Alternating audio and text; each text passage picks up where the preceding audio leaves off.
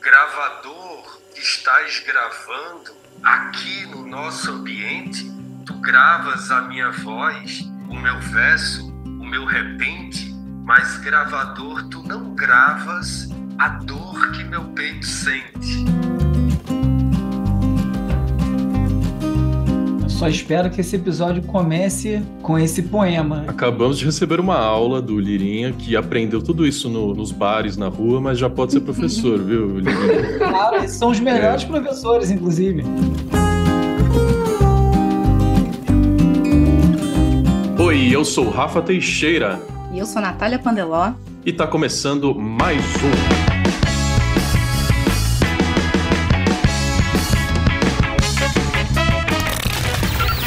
Mais discos que amigos. Nesta sexta-feira, dia 9 de junho de 2023, o programa prometido há um tempo atrás será entregue, Natália. Esse episódio foi produzido por avatares meus, Rafael Teixeira e da Natália Pandeló. Hoje um programa todo gerado, Nath, por inteligência artificial, desde o roteiro, a edição até a publicação. Nenhum humano envolvido nessa gravação. Fale por você mesmo, Rafa. Você, você marcou a caixinha lá que você não é um robô? é, marquei, mas robôs já são, não sei se você sabe, mas eles já podem fazer isso também. Mas, Rafa, eu queria trazer muito esse papo, porque tem gente perdendo sono aí por causa da inteligência artificial. É. E se tem uma coisa que a gente faz bem nesse podcast é chamar pessoas que entendem do assunto. Porque a gente não entende nada do assunto. mas nós conhecemos pessoas que entendem, tá A gente fala bem. que vai convidar, mas na verdade a gente está intimando para salvar a gente. Então, muito obrigado. Bruno e Lirinha. Isso mesmo, bem-vindos. Muito obrigada por vocês estarem aqui nos iluminando sobre esse assunto que é tão importante. Bruno, você tem o podcast resumido. Quem ouve podcasts no Brasil já conhece. Então, queria que você contasse um pouquinho pra gente do seu background, assim, como jornalista, e se você prefere o Oasis ou o Oasis. é, oi para todos, obrigado pelo convite, prazer estar aqui com vocês. É, é, o Resumido é um podcast que eu faço há, agora tá no seu quinto ano, é semanal, vinte e poucos minutos, dando uma geral nas notícias de tecnologia e como elas impactam a nossa vida no dia a dia, né? Não é exatamente um podcast geek com tecnicalidades sobre a tecnologia, muito mais sobre como elas estão afetando o nosso dia a dia e cada vez mais. É, quando começou, quando eu comecei o resumido, estava bem em cima das plataformas, né, redes sociais e tal.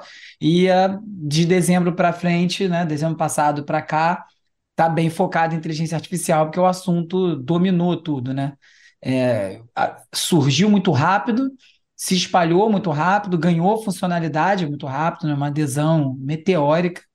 É, OpenAI chegou, que é o desenvolvedor do ChatGPT, chegou a 100 milhões de usuários em dois meses. É o maior, é, é a empresa mais rápida a chegar a 100 milhões de usuários. É, eu não me lembro o número exato do Instagram, mas é muito longe disso, de dois meses, assim, velocidade impressionante. É, e que teve esse impacto, né? Trazendo aí para o assunto resumido, é isso. Assim, já está no nosso dia a dia, já está impactando profissões, já está impactando a música, né? já tem vários casos. Parece que a gente está falando de inteligência artificial há, há, há cinco anos, né? A gente está falando há cinco meses. Então tem muita coisa para vir aí. O Lirinha está com a gente e é, né, Nath, um compositor, músico, mas também escritor e poeta há tanto tempo, e também é um experimentador, um provocador, então já experimentou com inteligência artificial e está aqui para falar como a carreira dele chegou a esse ponto e o que ele conseguiu aproveitar dessa nova ferramenta. Lirinha, bem-vindo. Fala do seu último projeto para a gente, por favor. Obrigado, Rafa, Natália. Feliz de estar aqui. Bruno, um grande prazer estar, ah, prazer estar nessa conversa contigo. Bom, posso começar dizendo: sou humano, que é uma das perguntas que estamos respondendo com constância, né, no nosso cotidiano. São várias coisas que fazem essa pergunta para a gente. Eu acho bem interessante, em termos filosóficos, que a gente se assuma, né, humano, e que a partir disso desenvolva alguma, alguma ideia. Eu é, estou agora no processo de lançamento do meu, do meu mais novo álbum solo, chamado Make Rasfan. O Make Rasfan é um nome inventado ele tem esse objetivo conceitual mesmo de ser uma invenção, é, trazendo essa característica que, que define arte, né? A imaginação, a, a ideia de criar novos mundos, né? realidades paralelas. E eu tive uma experiência, uma experiência que eu digo a vocês que foi bem básica, né? na, com, com a inteligência artificial, que foi trazer uma voz que foi construída através de um programa, volto a dizer, bastante básico, se encontra vários gratuitos na, em qualquer pesquisa que a gente fizer, um programa que transforma texto em fala. Só que desde que, que eu entendi que isso existia, eu fiquei. Foram vários sentimentos, inclusive fascinado com a possibilidade de, de uma expressão, né, de uma interpretação vocal de um corpo que não existe. Ô Lirinha, você falou vários sentimentos. Eu queria saber se, além do fascínio, teve medo também, em algum momento. Olha, medo exatamente não, até porque tem uma dúvida do que do que isso pode trazer para a nossa existência, né? E aí talvez venha um pouco de medo.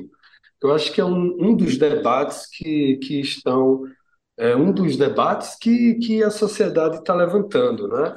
Essa ameaça à nossa existência, né? Que eu acho muito importante, interessante se debater, é, a partir desse debate estabelecer determinados limites, não é? Que eu acho que o debate gira muito nisso, né? Uma, uma discussão sobre a ética da utilização. Uhum. Mas no meu caso, por exemplo, do disco, foi uma, uma viagem artística.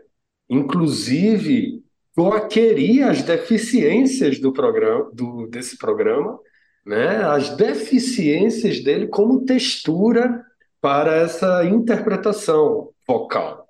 Para mim era importante porque é, o, o trabalho, o disco trabalhava sobre o corpo da voz, então eu chamei várias participações para essas vozes diferentes e também uma voz é, feita por inteligência artificial. Isso me ajudava na narrativa do, do trabalho.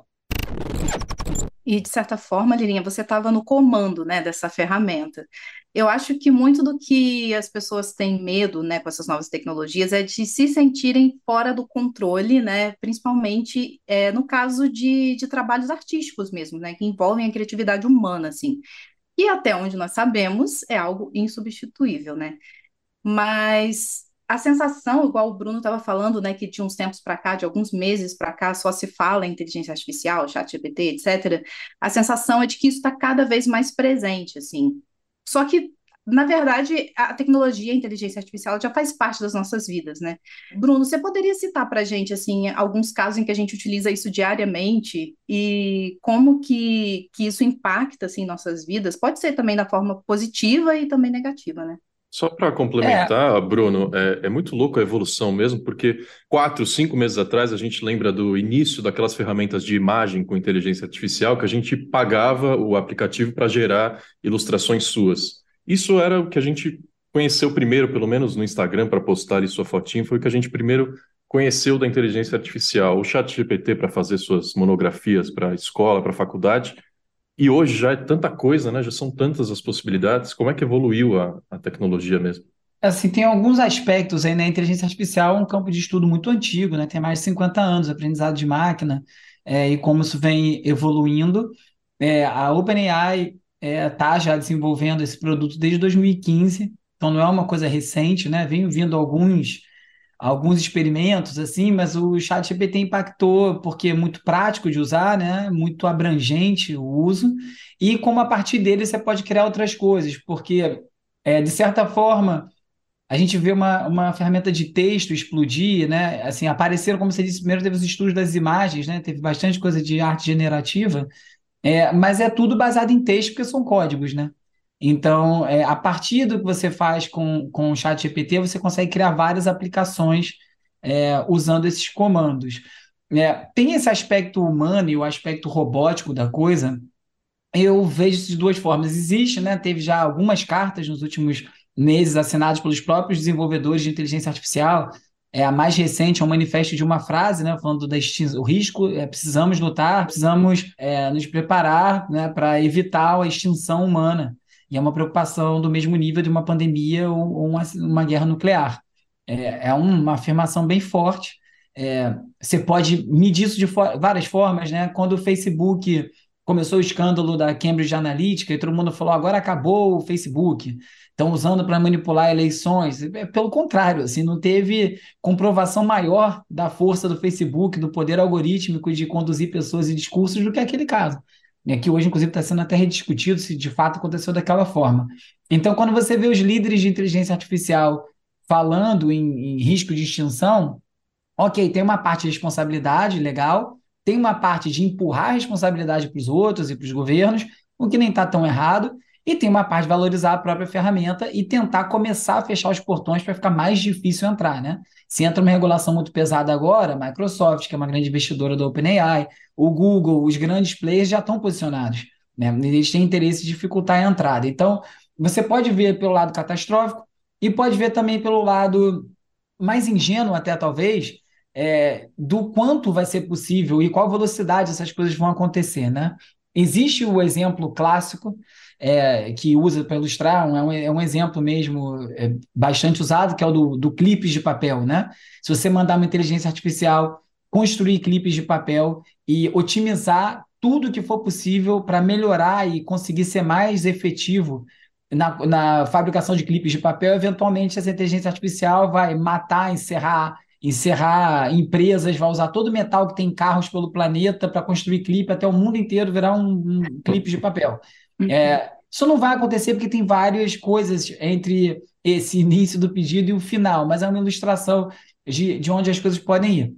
Apesar de ter esse tipo de visão, como eu dizendo, tem uma visão mais ingênua, pode, pode ser chamada de ingênua, de uma certa pureza das coisas, que você ainda precisa da interferência humana. Tudo que a gente está vendo ali é, ainda é mediado por humano. Pode ser que não dure assim por muito tempo. Mas quando você fala em música, né, vamos falar em arte primeiro. Tem uma piada circulando entre designers, né, diretor de arte, que existe uma, uma fala no mercado que é um trauma, né? O cliente nunca sabe o que, que quer, é, pede 500 mil refações de coisas de arte. E aí tem um meme circulando que é isso: é, para a inteligência artificial substituir o designer, o cliente vai ter, vai ter que saber o que ele está pedindo. É, e é verdade, é uma piada e é verdade. O mesmo vale para a música. É, eu entro no, no Mid Journey, eu me considero uma pessoa que tem uma boa educação visual, apesar de ser incapaz de gerar arte visual, e eu não consigo extrair daquela ferramenta, eu consigo ver o que é bom e o que é ruim, mas eu não consigo gerar as coisas que eu gostaria de gerar. Ao passo que o, o Pedro Garcia, mais conhecido como Cartier-Bresson, fotógrafo, que começou com, com um projeto de inteligência artificial bem no começo, tem feito imagens fantásticas, mas ele é um cara visual. É, se eu pegar uma coisa para fazer música, não vai ser legal. O Lirinha vai conseguir. O Lirinha vai conseguir fazer, como ele disse, usar a estética, o problema, é, os defeitos, os problemas como estética, é, e chegar em outro lugar. Então, eu ainda acredito muito que tem esse fator humano, né? Teve uma, uma frase do Daft Punk recentemente, falando, é, dando uma entrevista sobre que eles separaram, agora está comemorando 10 anos do último disco, né? Teve um relançamento, eles deram algumas entrevistas é, e ele, assim, resumindo, até puxei aqui para não ler errado, é, o Thomas Balgater falou: estivemos sempre do lado da humanidade e não da tecnologia. Eu amo esse personagem, mas a última coisa que eu quero ser no mundo em que vivemos em 2023 é um robô.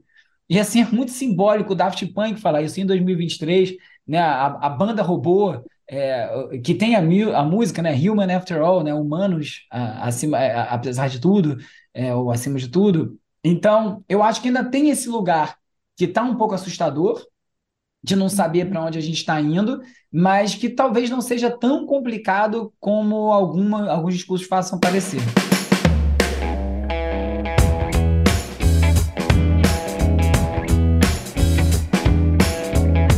Eu também separei algumas aspas de, de artistas. É interessante a gente ver os nossos ídolos, né? Grandes nomes do rock falando sobre o que já foi gerado e o que ainda pode ser com a inteligência artificial. Só antes de dizer que eu estou do lado do Bruno, que tentei usar ferramentas para criar imagens básicas para a capa das minhas playlists do Spotify. Só isso que eu queria. Não consegui, Bruno.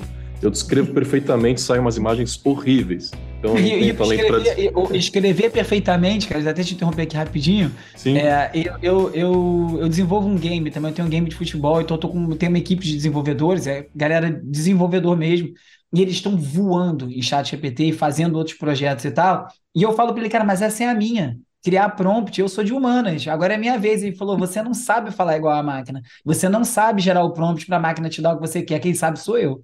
É incrível, né? O chat GPT já ajudou a gente com roteiro de programas, né, Nath? Com certeza. Inclusive, eu perguntei para o chat GPT quais são as implicações éticas do uso da IA na música. Ele me deu vários tópicos aqui. Eu achei que ele ia falar assim: imagina, todos os robôs são bonzinhos.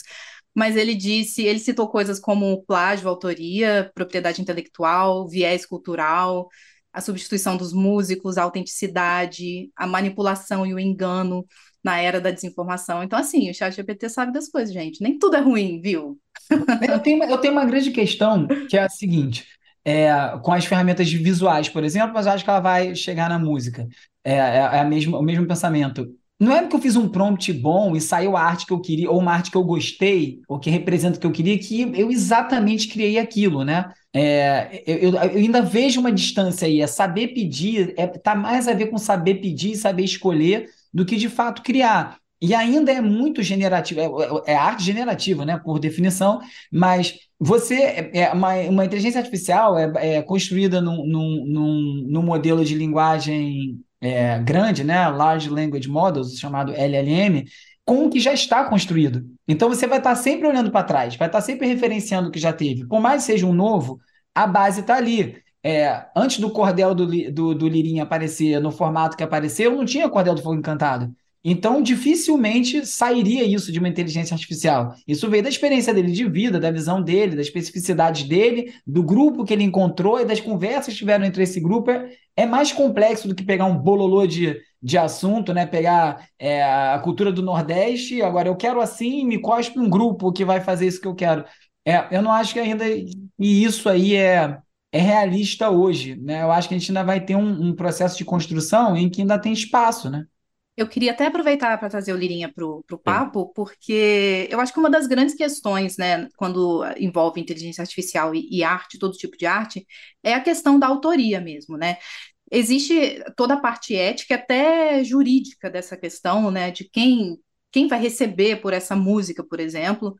É, eu queria saber um pouquinho como que funciona do lado do criador, assim, né? Você que é um, um criador, um compositor, músico, artista, que está ali manipulando uma, uma ferramenta, é, como que você vê essa questão da autoria e aonde que as linhas ficam meio borradas, assim, sabe? Quais são as preocupações que a gente tem que ter nesse sentido? Tem algo importante, eu acho, nessa discussão toda sobre autoria, sobre direito autoral, é que ela é uma discussão que se apresenta como importante antes mesmo da, do discurso é, da inteligência artificial. Tanto que eu percebo que algumas falas sobre esse assunto da inteligência artificial na arte elas já aconteceram em outros momentos históricos. Eu poderia rapidamente citar o, o momento em que se começam a reproduzir a prensa, né? a, a se copiar imagens. É, e foi uma, um momento de, de uma discussão mundial muito acalorada So, então, vieram as ideias de fim da arte. É, também tem outro momento que foi a chegada da eletricidade né, na, na humanidade, nas, nas comunidades. Isso você encontra muito no trabalho de Murray Chapin, que é o canadense, músico, maestro, mas que virou um, um ativista da, da, ecologia acústica, né?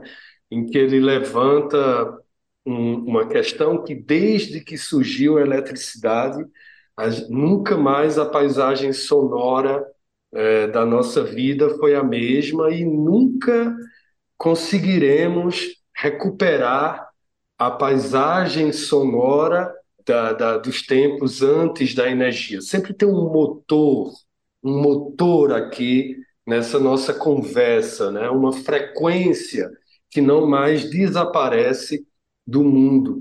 Na década de 90, talvez até faça parte das aspas que, que iriam ser lidas, é, por ela ter voltado agora, na década de 90, tem a frase cantada de Chico Sainz, que é o computadores fazem arte, artistas fazem dinheiro.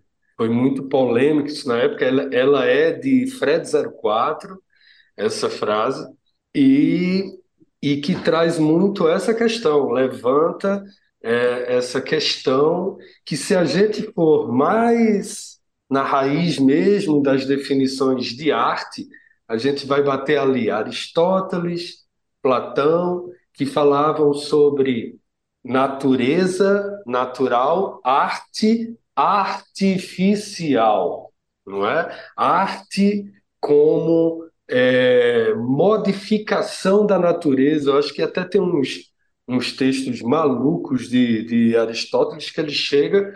Imagina, eu não sei, eu não sou especialista nisso. Eu, eu sei essas coisas da rua, dos, dos bares, da, no, então posso estar enganado com isso, mas imagino que, que tem uma coisa que Aristóteles fala sobre complementar a natureza seria um dos, uma das funções da arte, aquilo que não é natural. Mas, assim, de qualquer forma, voltando para esse assunto, eu lembro de, de um poeta chamado Zé de Cazuza, né, que ele me contava, lá no interior do Nordeste, ele tem uma memória incrível, uma... ele inclusive foi entrevistado sobre o poder da memória dele, por, por, por programas de TV e tal. Ele sabe mais de mil poemas. É, o meu sonho era ser assim, Zé de Cazuza, sabe, mais mil poemas na cabeça. Ele disse que parou de, de, de decorar quando ele viu um gravador. Diz que ele viu um gravador na frente dele. Ele diz que ele perdeu a função histórica de ser aquele, aquele memorialista, aquele, aquela pessoa que decorava as Mas coisas. Ser também, né? A tecnologia pode ter liberado ele, né? Pois é, liberou dessa função, não é, Bruno, que, que me parece ser isso, uma, uma função histórica ali dele. Eu tentei um poema, eu posso dizer um, um poema bem pequenininho. Por favor. Patati, Patativa do Assaré não é que também começou a ser entrevistado por uma série de jornalistas. Ele disse: gravador que estás gravando aqui no nosso ambiente, tu gravas a minha voz, o meu verso, o meu repente, mas gravador tu não gravas a dor que meu peito sente. Então ele traz com esse com esse com esse poema parece bem singelo, que parece bem simples, ele traz uma questão é, fundamental desse, desse debate, que são as emoções humanas, né, a criatividade do humano. E uma outra coisa que eu queria para encerrar esse, essa conversa é, é, dispersa minha é que ela veio para ficar, a inteligência artificial. Isso aí é algo que eu posso defender.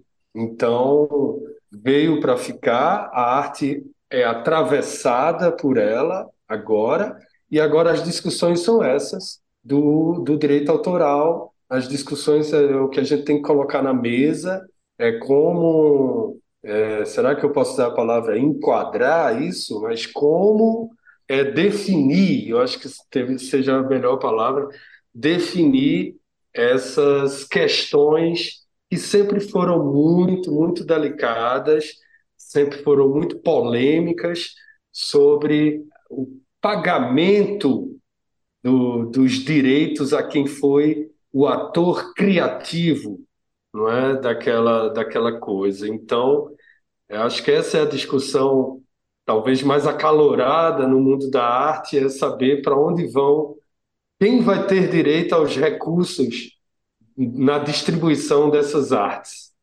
Eu só espero que esse episódio comece com esse poema antes de qualquer outro áudio. Bom Cara, demais. foi.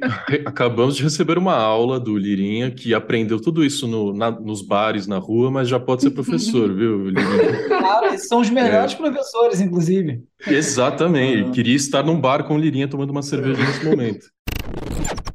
Quando fala na questão do direito autoral, né, teve essas músicas do, do, do Drake que foram feitas, já viste, acho que foram as que ganharam maior proporção, né? Pegaram uma voz, para explicar para quem não sabe, eles sintetizaram a voz do Drake é, e fizeram é, com inteligência artificial um beat na mesma onda, a voz dele, né, no timbre dele, gravaram essa música, lançaram no Spotify, rodou bastante, rodou muito por conta do meme. Eu, assim, eu não sou muito fã do Drake, mas nem achei uma boa música do Drake se fosse, mas estava ali dentro do que é realmente também normalmente não é grandes coisas, mas é, é, aquilo ali gerou uma discussão de, né, é, tiraram a música do ar e aí começou a discussão como é que contém isso, como é que isso não chega até as plataformas, né? Hoje em dia que a gente tem esse sistema tão simplificado de distribuição, né, do computador para todo mundo e, e como é que bloqueia essa entrada. E aí eu vi a discussão sendo falada de, ah, bloqueia sintetizado. É, não, então bloqueia se tiver o mesmo timbre. E isso aí, quando começaram a falar em alguma coisa que seria numa linha de patentear um timbre de voz, eu pensei, ué, isso é impossível, porque se um cara gosta muito do Drake e se dedica a ficar copiando, copiando, como tem vários do Eminem, como tem vários de vários cantores, e cantar, cantar, até cantar igual, qual é a diferença disso e você jogar no computador para repetir uma voz que tem um timbre, a sonoridade que você gosta? Será que é tão diferente? Porque você vai impedir as pessoas de ter essa referência, né? Quando a gente fala é, de, um, de, um, de, um, de um gênero como funk, o, o funk, funk soul, é, que influenciou tanta coisa. Todo mundo está devendo, todo mundo que, que, que leva uma levada de funk no, no slap está devendo dinheiro aí para o Bootsy Collins, está devendo dinheiro para quem? Ele é o dono daquilo ou isso é uma cultura? Cultura nasce do, do, do vácuo ou é um conjunto de coisas né, que vão sendo né, transformadas ao longo do tempo coletivamente? Então, é, é, difícil você botar a régua antes vai acabar. Óbvio, quando tem plágio, você botou o nome do Drake, induziu alguém a clicar naquilo para ganhar dinheiro com o nome do cara, me parece meio claro. Mas porque é muito parecido, é esse que vai ser o problema. É, vai, vai ser difícil essas discussões, né? É, eu acho que a gente está num, numa linha muito tênue aí nessas questões éticas, jurídicas e tal, porque a partir daí pode gerar muitos problemas. Né? Recentemente o Ed Sheeran foi é, processado também por plágio pela família do Marvin Gaye, e aí tudo se resumia a uma sequência de quatro acordes que, tipo assim, se o Ed Sheeran fosse processado por uma sequência desses quatro acordes, toda a música pop ia cair. É, ele fez e... um caso. Exatamente, e tipo assim, e, e com base nisso que você está falando, né, Bruno, de de timbre de voz e tal. Então, se você for pegar, por exemplo, a Ariana Grande, que foi uma das grandes vítimas, né, por dizer assim, entre aspas, dessas tecnologias de inteligência artificial, né, mimetizando a voz dela, ao mesmo tempo as pessoas podem dizer que ela está mimetizando a voz da Mariah Carey e assim por diante, e a gente Você está falando do sertanejo dela que surgiu agora? Ah, sim, ela cantando de tudo, né? Evidências, eu já nem sei mais quem canta, se é a Ariana, se é a Estância de Chororó. É, Não, Renato Russo ela... cantando é, Batom Cereja, como é que é? Meu Deus. E tudo muito ruim, né, gente? Vamos, vamos né? assim, por enquanto, nada de bom. É, e isso me lembrou é, o, a experiência que a Nath citou no começo do programa também, para a gente fazer o full circle e, e encaminhar para o fim do papo é, o projeto Oasis, né, que é o AISIS, é, que foi simplesmente uma banda, tem pouco de inteligência artificial ali, é uma banda que já fazia um som inspirado pelo Oasis, compôs músicas novas, o vocalista que já cantava imitando o Liam, passou a voz dele por um robô que deixava um pouquinho mais parecido com o Liam, é, e lançou um disco inteiro. E o Liam gostou, fanfarrão que é, que ele gosta da zoeira, não tá nem aí pra nada, ele não, falou assim... que já conseguiram o impossível, né? O Liam Gallagher gostou de alguma coisa, né? Você sabe que quem pegou esse, esse, esse feedback do Liam foi a Liv Brandão, né? Ah, Jura? não sei. Aham, ela tweetou para ele, ela falou, amanhã eu vou. Ela, ela tweetou e falou para mim. Eu fiz um post sobre esse assunto, né? Foi até como quando eu comecei a falar com vocês sobre isso, a, a, a Lívia viu. Tava de madrugada isso. Ela viu e falou: amanhã eu vou estar no NMI, quer ver? Aí ela botou um negócio, mandou pro Linho, o Linho realmente respondeu e foi pro NMI no dia seguinte. Ela falou, não te disse. ela é muito Sensacional. E ele falou que o, que o disco com inteligência artificial ficou melhor que muita porcaria que tem por aí. E para a gente manter no Britpop, Damon Albarn, do Blur, deu entrevista ao Pedro Bial essa semana, falando sobre as muitas colaborações que ele sempre fez a vida inteira com gorilas e tantos projetos é, falando sobre o Bin Laden, o MC brasileiro que aparece no último disco do Gorilas, e dizendo melhor que isso, que é a melhor música do disco, Controlar, é, ele diz que isso é o que a inteligência artificial nunca vai atingir, que é a interação humana e as múltiplas possibilidades de um encontro artístico. É, e eu acho que o grande cara que mais tem falado sobre isso é Nick Cave, para fechar as aspas.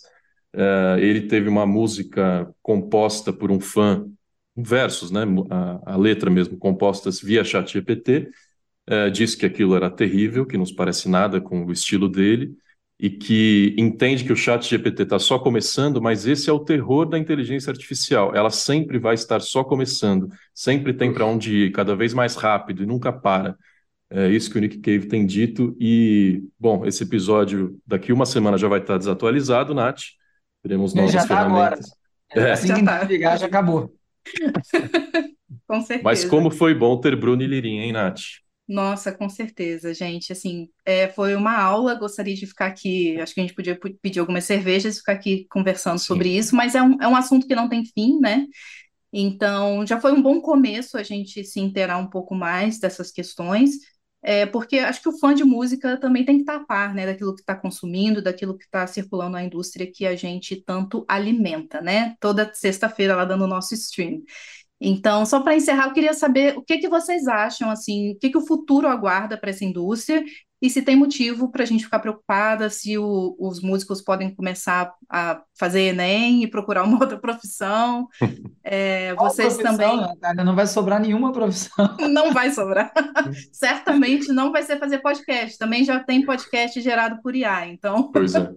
é como é o futuro para vocês? Bom, eu posso arriscar e e penso, que o que me vem à cabeça com essa pergunta é que tudo que é imaginado é, vai acontecer.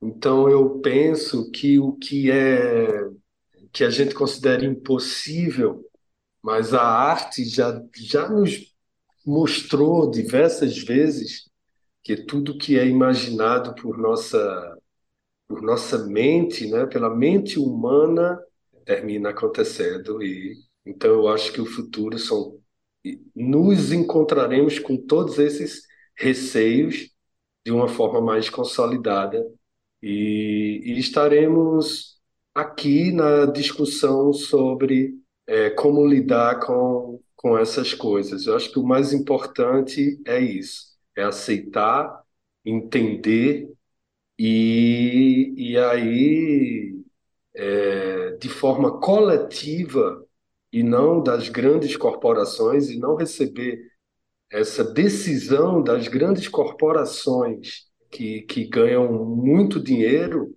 com a arte, as, as soluções é, não receber de forma é, não é, amigável assim as, as, as soluções de distribuição dos direitos autorais. É uma discussão importante que precisa de todos nós nela, né? precisa da nossa, da nossa inteligência para conduzir essa, essa, essa discussão tão polêmica. Bruno. Boa, eu concordo. É, eu acho que a gente está num, numa linha do tempo muito, muito, muito pequenininho dentro do, do tempo no que está acontecendo e a gente se espanta com a velocidade, né? A gente até hoje não conseguiu resolver questões que, de certa maneira, seriam até simples, como a cultura do sample, que é uma coisa tão linda, deveria ser tão fácil de ser resolvido. É, é muito claro quando um sample está transformado e foi criado em outra coisa, quando ele é referencial, quando ele não é, mas enfim, vira uma questão subjetiva, a gente não consegue resolver isso.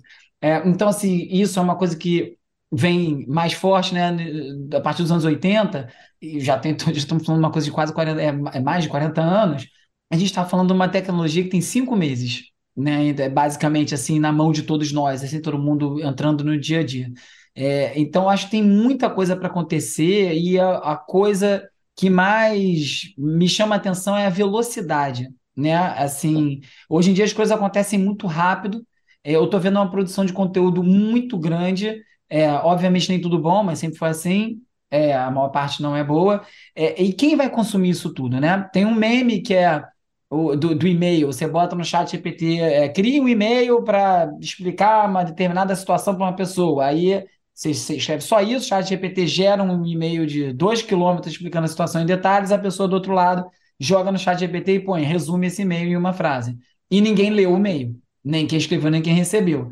É, então eu vejo assim, é, para onde vai isso tudo? Para que essa quantidade de coisa? Essa semana de lançamento do, do óculos da Apple, é, e um artigo indo na contramão do deslumbramento total. Compartilhei lá no Twitter, arroba URBL, compartilhei esse artigo, em que o cara falava é, de quem é o interesse de pendurar uma tela na frente do nosso olho 24 horas por dia. Quem é que lucra com isso? É isso que a gente espera da tecnologia? O óculos é lindo, cara, é fantástico o que ele faz, a proposta e tal, mas tem um valor no que esse cara está dizendo, e a mesma coisa aqui. Quem quer essa velocidade toda? Até quando a gente vai aguentar correr atrás disso tudo? Tá todo mundo, o Lirinha que trabalha com música, nós que trabalhamos com jornalismo, é, ninguém dá conta mais da velocidade que as coisas tinham que acontecer, e nada é apurado, nenhum texto é escrito, porque vira um tweet, as discussões viram bate-boca em comentário. Tá tudo tão reduzido e acelerado que eu acho que vai dar uma náusea daqui a pouco e vai ser uma hora de né, esperar um pouco, porque não é porque teve calculadora, tem calculadora científica, que acabou matemático ou engenheiro. Eu, eu te dou a calculadora e você vai resolvendo, não sabe nem mexer na, calcula na calculadora científica. Essas ferramentas, por mais deslumbrantes que sejam, ainda são rústicas. É, ainda são para coisas muito, muito preliminares. Óbvio, tem um campo enorme para crescer, para acelerar, mas eu ainda voto e espero que nós, como humanidade, tenhamos um pouquinho de, de paciência e sabemos, saibamos dosar um pouco melhor o uso. Né? Bruno, você mencionou o seu arroba no Twitter aí rapidinho. Repete, por favor, onde a gente ah, pode boa. encontrar o podcast e tudo mais. Legal, então quem quiser conferir o resumido, vou ficar super feliz. É semanal, normalmente na virada de terça para quarta, ali de noite. É, resumido.cc, a letra C duas vezes é o site. Lá tem link para tudo, mas tem em todas as plataformas. Me encontra também no Twitter, arroba urbiurbe, e no Instagram, arroba resumido.podcast. Quem quiser ouvir, vou ficar super feliz. Espero vocês lá. E Lirinha é um belíssimo nome inventado para o novo disco também. Repita e onde encontrar, onde te ouvir. É o Make Hasfan, é uma rádio cósmica, uma rádio interplanetária, intercósmica, e é tudo do universo da imaginação. Em todas as plataformas de streaming de música, Lancei mês passado, em abril, ah, mês retrasado, 28 de abril, e, e, e, é isso. Você encontra lá e também a minha obra. Nath, o seu encerramento, quero saber se você fica cinco minutinhos comigo depois para a gente resumir notícias e lançamentos dessa sexta. Com certeza, Rafa.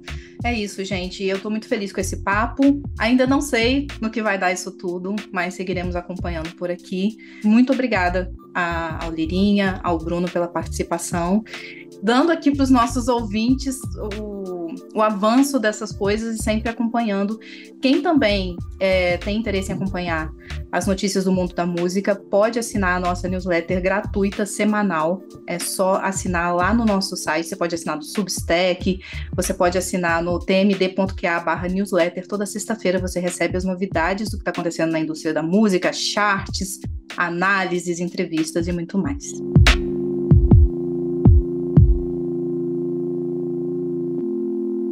Como o papo foi bom, foi importante, foi longo, foi surpreendente. Nath, eu te amo pela sua produção desse programa.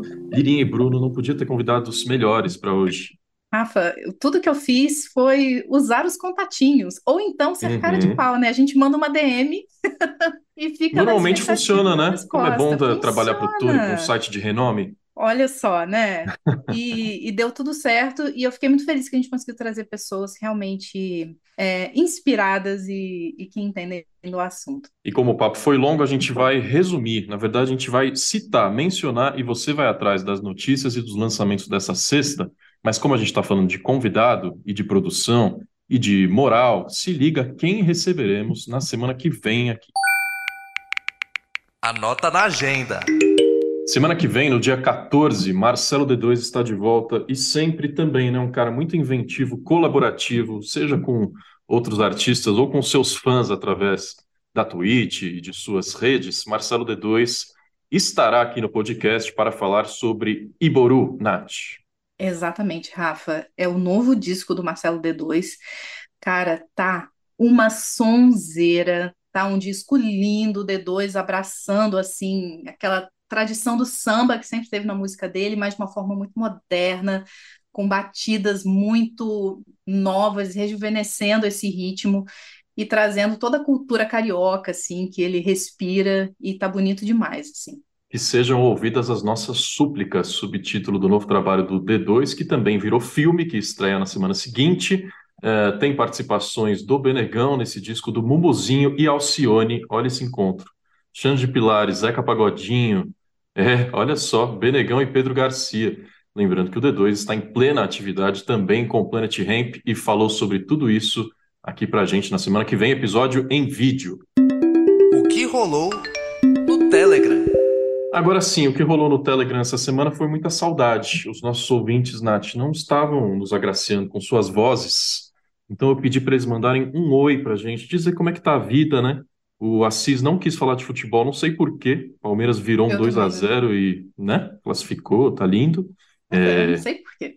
eu não falo de Corinthians essa semana, porque não tenho o que dizer. Oi, gente, boa tarde. Tava ouvindo o, o Rafa falando, dando o oi dele e pensando, ué, episódio amanhã, mas o episódio não sai hoje? Como assim? Hoje não é sexta-feira? Hoje é sexta-feira. Pra mim é sexta-feira. Saudade de todo mundo aqui, saudade de uma boa polêmica pra gente ficar debatendo e, e- e conversando o resto da semana, assim, com alguma polêmica do mundo da música. Eu não vou falar sobre futebol nesse áudio, não, tá? Beijo e é isso. Oi. Vamos ouvir o Gustavo. Gustavo mandou oi. Olá a todos! Gustavo Sampaio aqui, passando para dar aquele oi. Hoje, como a gente não consegue aprofundar as notícias, se você faz parte do grupo de Telegram, você está sempre bem informado. O Las mandou pra gente o calendário de shows, que inclusive foi o Marcelo Costa, nosso colega que esteve aqui, jornalista, recentemente nesse podcast. Calendário de shows a partir de novembro no Brasil. Tem Roger Waters, confirmou a Taylor Swift, Primavera Sound está perto de anunciar o line-up, Nath. É, o ano já tá quente de shows e só continua esquentando. Com certeza. Eu não tenho nem dinheiro para isso tudo, Rafael Teixeira. Teve um amigo que me perguntou se eu vou no show da Taylor. Eu falei que eu não tenho nem idade para estar no público da Taylor Swift. E Tipo nem assim, se eu interesse, for- viu? Eu sou o maior hater, eu acho, da, da Ah, eu não internet. sei. Se eu fosse 10 anos mais jovem, eu acho que eu seria Swift. Pode ser. Eu peguei uma boa fase, assim, ouvindo muito Taylor Swift. Os últimos discos dela não estão falando muito comigo, mas até o 1989 eu estava ali ouvindo é, religiosamente. É, nada contra, mas eu acho que não tem nenhum artista, nenhum artista neste mundo que me faria me estapear por ingressos. E é isso que vai acontecer, Rafael Teixeira. Você viu as brigas por ingresso do, do RBD? É isso que vai acontecer, Nossa. pior, É o mesmo nível, você acha? Pior. eu acho. Que mais foi discutido aqui no grupo? Nossos ouvintes estiveram juntos em festivais, inclusive, né? No ano passado, o Xisto e Gustavo se encontraram no Mita, o Mita que acabou de acontecer. Ah, então, quem esteve lá não gostou, é o que dizem aqui os nossos ouvintes, da separação. Pista VIP em festival, Nath. Não sei se foi uma ideia muito boa do Mita, ainda mais que, como o festival aconteceu no centro de São Paulo, você podia subir no prédio vizinho, no segundo andar, que você ia ver o show melhor que quem pagou a pista. Exatamente. É, o Brasil ele não tem um histórico muito bom de aceitar a pista VIP em festival. Também acho que é uma, uma coisa muito polêmica, arriscada de se fazer. É, quem esteve no SWU sabe. Eu não estive, mas você esteve, então Sim. talvez você se lembre. E já não é de hoje. Então, realmente, vendo os vídeos, né, que o pessoal postou na internet, é, tava uma situação um pouco curiosa, né, de se ver num, num festival. Tudo isso e muito mais assinando o nosso grupo secreto por 8, 15 ou 22 reais. O que você preferir, o que couber no seu bolso, acessa orelo.cc tmdqa, Orelo, um aplicativo brasileiro de podcasts, e tem a nossa comunidade, o nosso apoio. Você paga com cartão de crédito ou com Pix, acessando aí o seu navegador orelo.cc/tmdqa. Três